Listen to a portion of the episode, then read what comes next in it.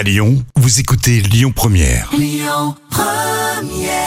Bonjour Rémi, bonjour Jam. Comme tous les jours, on jette un œil aux audiences. France 2 est arrivé leader hier soir avec le film Drame en haute mer qui a rassemblé près de 3 millions et demi de personnes. Ça représente 16% de part d'audience. Derrière, on retrouve TF1 avec la série The Undoing. France 3 complète le podium avec des racines et des ailes. L'actu du jour, c'est TF1 qui est épinglé et visé par une enquête ouverte par le parquet de Grenoble pour violation du secret professionnel en cause. Un reportage diffusé sur la chaîne sur l'affaire du meurtre de la petite Maëlys en Isère.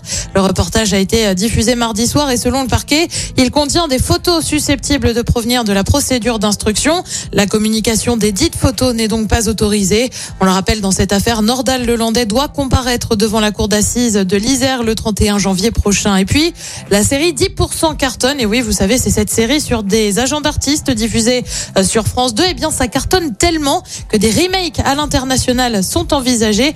Disney Plus et HBO se seraient placés.